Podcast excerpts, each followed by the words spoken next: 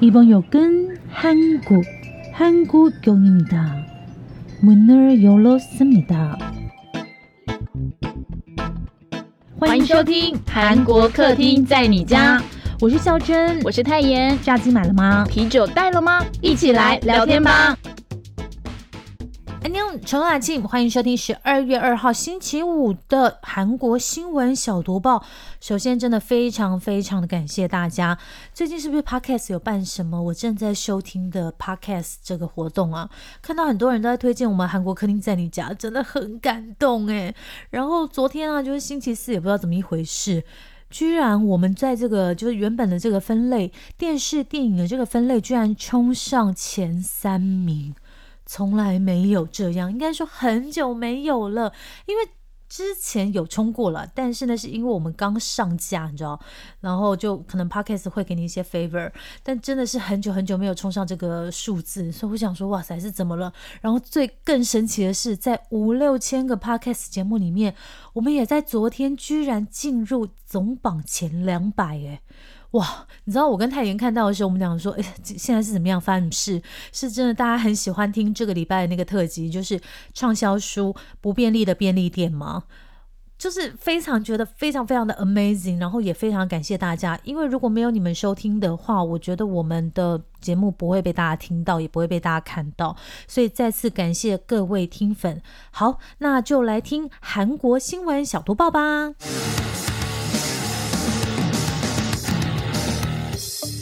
新闻小毒报，不能错过的韩国大小事。地铁员工罢工，首尔交通大瘫痪。哇塞，这个首尔是怎么一回事啊？继韩国的卡车司机大罢工之后，首尔地铁的员工也在十一月三十号展开罢工，哎，导致首都圈的地铁营运受到影响，就是包括仁川啦、京畿道啦，还有首尔。那首尔呢，就紧急启动应变措施，加派临时员工，避免上下班的尖峰时间受到影响。其实还是受到影响。可是还好呢，最后呢，首尔地铁员工跟资方达成和解，所以才刚罢工一天就火速结束，真的是阿弥陀佛啊！这个。代表一万三千名会员，大概占了全体地铁员工数八成的时候，地铁工会哇，真是代表性很足，因为有八成的人哦，在罢工的第一天晚上八点就跟公司重新协商有关人力精简的争议点，很顺利的，没有几个小时呢，劳资双方就达成共识。那大首尔地铁呢，上一次罢工是在六年多前的二零一六年九月，所以应该是真的很生气才会这样站出来吧。好，下一条。啊，也是罢工的消息哦。太妍之前说过的后续消息，这样，韩国卡车司机罢工，韩国政府下开工令要他们妥协。一样在罢工的韩国大货车驾驶呢，呃，目前情况不是很好哦，因为韩国政府的态度非常的强硬，而且没有打算要退让，更是史无前例的下达行政命令，要这些司机赶快返回工作岗位。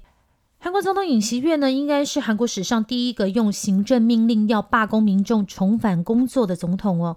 如果违反这个命令的人呢，可能会被吊销大车职业驾照高达三十天。那你这驾照被吊销了以后，你不就不能赚钱、不能开车吗？还有处以三年的刑期，或是最高三千万韩元的罚款。那为什么会这么严重啊？就是还下达命令要求民众不要罢工，拜托我要不要工作是我的权利啊！你还要用行政命令来讲我，所以这些司机就觉得说：天呐，你这是下达货车的戒严令吧？那为什么韩国政府会这样做呢？韩国工业部呢就发表声明说，从货车司机开始展开罢工以来的啊，水泥啦、钢铁啦、汽车还有炼油这些行业呢，在一个礼拜以内，因为货物没有办法运送呢，就导致了一点六兆韩元的损失哦，像是水。泥产业啦，损失有六百四十亿韩元，而且不只是水泥产业本身哦，因为像这个货车驾驶，它就是来来往往会运送很多东西嘛，所以其中呢，包括七千三百一十三亿韩元的钢材，还有价值三千一百九十二亿韩元的六千七百零七辆汽车，还有价值四千四百二十六亿韩元的二十五万九千两百三十八公斤的石油产品，都因为罢工而滞留在运输。途中哦。那这些东西呢，没关系，你停一下，然后可能之后再送都没有关系。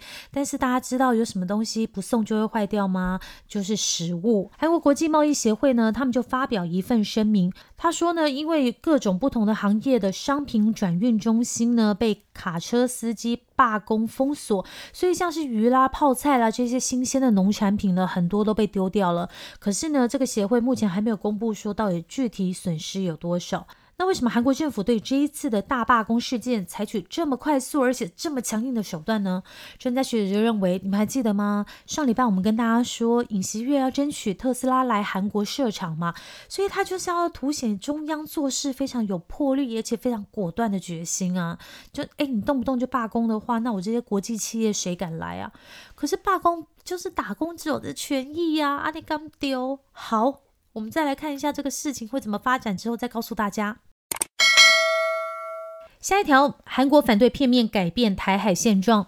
韩国总统尹锡悦呢，在十一月二十八号星期一的时候呢，接受路透社专访，他被问到说：“诶，台海紧张情势升级哦。”那尹锡悦就说呢，他强调哦，任何冲突都应该要根据国际规范还有规则解决。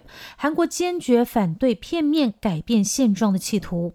好，不要打仗当然是最好的啊。那我们就先谢谢尹总统了。下一条，韩战孤军骸骨七十年后终于归家。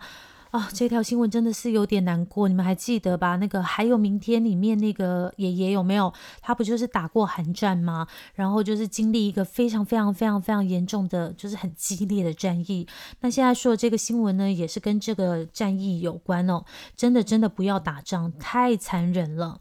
韩战呢已经过去七十年了，可是还有很多当年参战的韩国士兵遗骨没有被找到。但是呢，这些战争英雄其中的一位呢，经历韩国国防部遗骸挖掘鉴定团鉴定之后呢，终于被确认身份了。这位是今年七月在江原道铁原白马高地被挖出的遗骸，他是二等中士金永一。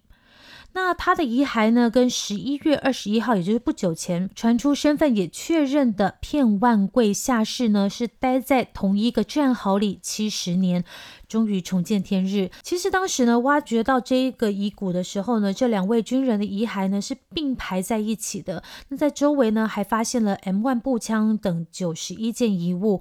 其实，在讲这一段文字的时候呢，我自己都觉得非常的感伤，因为你想想看，这两个人就这样埋在这里，七十年年之后才被发现，肯定是非常的孤单，而且非常的想回家吧。这位战士金永一呢，他被发现的时候呢，其实遗骸是相当完整的。他是用全身卷曲在战壕里的姿势，胳膊呢，他是抱在胸部，头骨上还带有钢盔，在脚骨上面呢有军用鞋的鞋底哦。那胫骨上还绑着橡胶环，所以其实当时呢，他应该是一个呃身上还有穿一些衣服啊、鞋子啊，带着钢盔在打仗的姿态。那遗骸挖掘鉴定团呢，在抱着胸部的下背骨内侧呢，发现了很清晰。刻有死者姓名的识别牌，因此呢，才就是陆陆续续追查他的身份，因为要去跟他的一些家属进行基因比对嘛。所以呢，之后呢就确认没错，他就是金永一。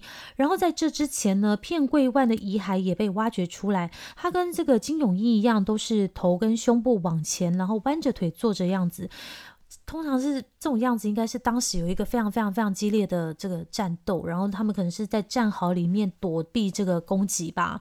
那现场呢被发现的钢笔上面呢就有刻着片桂万的名字哦，因此呢也是因为这样子确认的身份啊。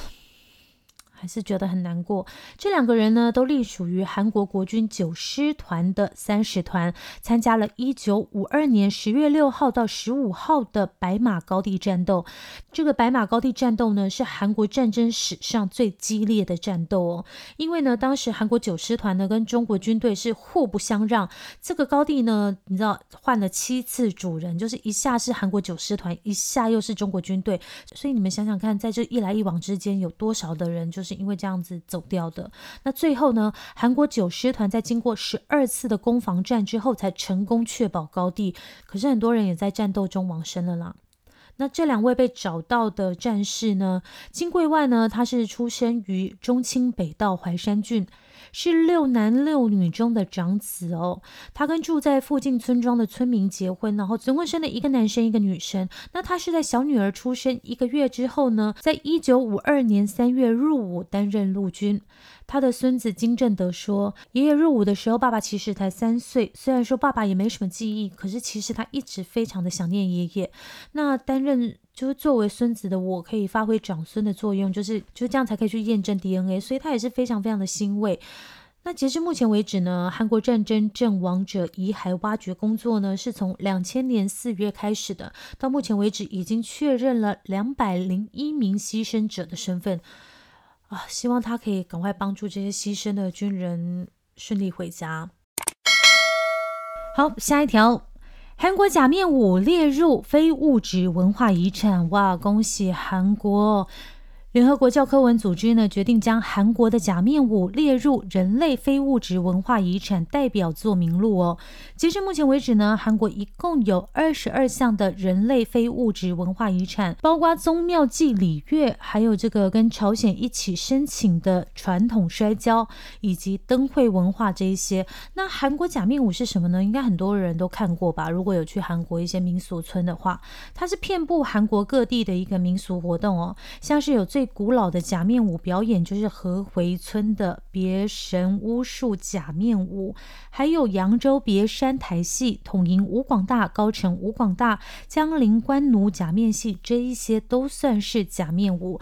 那传统的假面舞呢，有舞蹈、音乐跟戏剧一块组合起来，是一个很就是非常完整的一个舞台啦。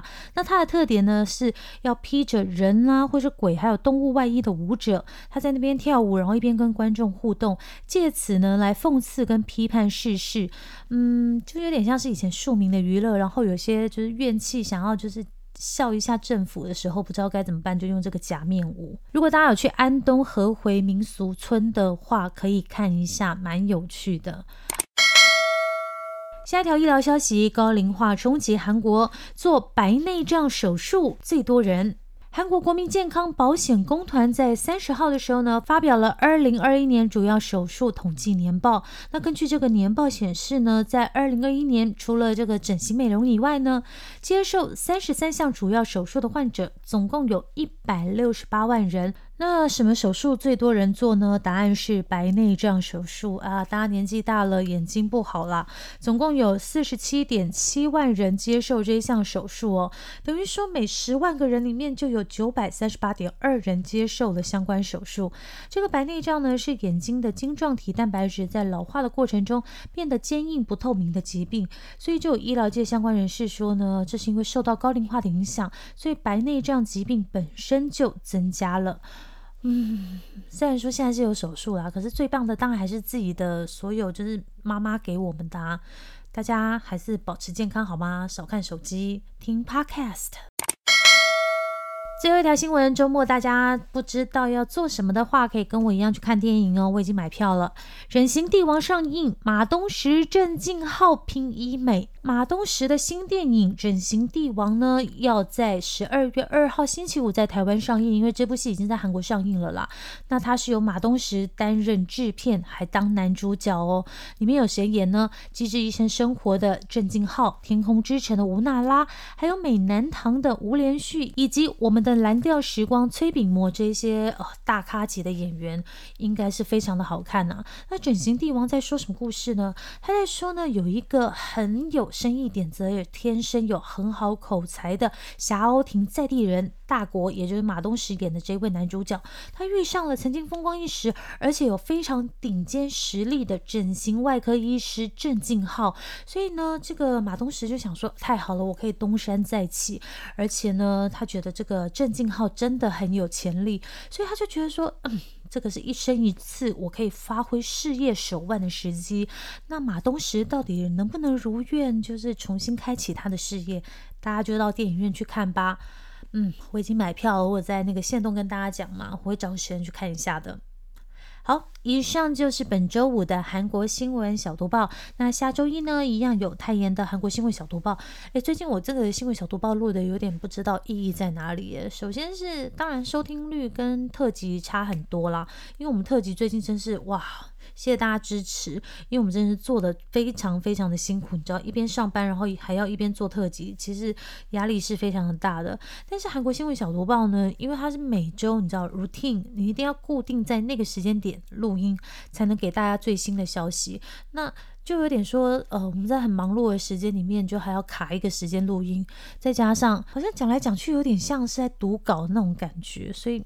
也不知道大家到底喜不喜欢，可以给我们一些回馈意见啦。好，一样就是要广告一下我们自己的广告哈，就是星期三的时候呢，一样可以在韩国客厅在你家收听我们的韩国特辑。你可以在 Podcast 上搜寻韩国客厅在你家，然后如果你想要听读报，就是比较简短讯息的话，你就搜寻韩国新闻小读报。好了，安妞，祝大家周末愉快。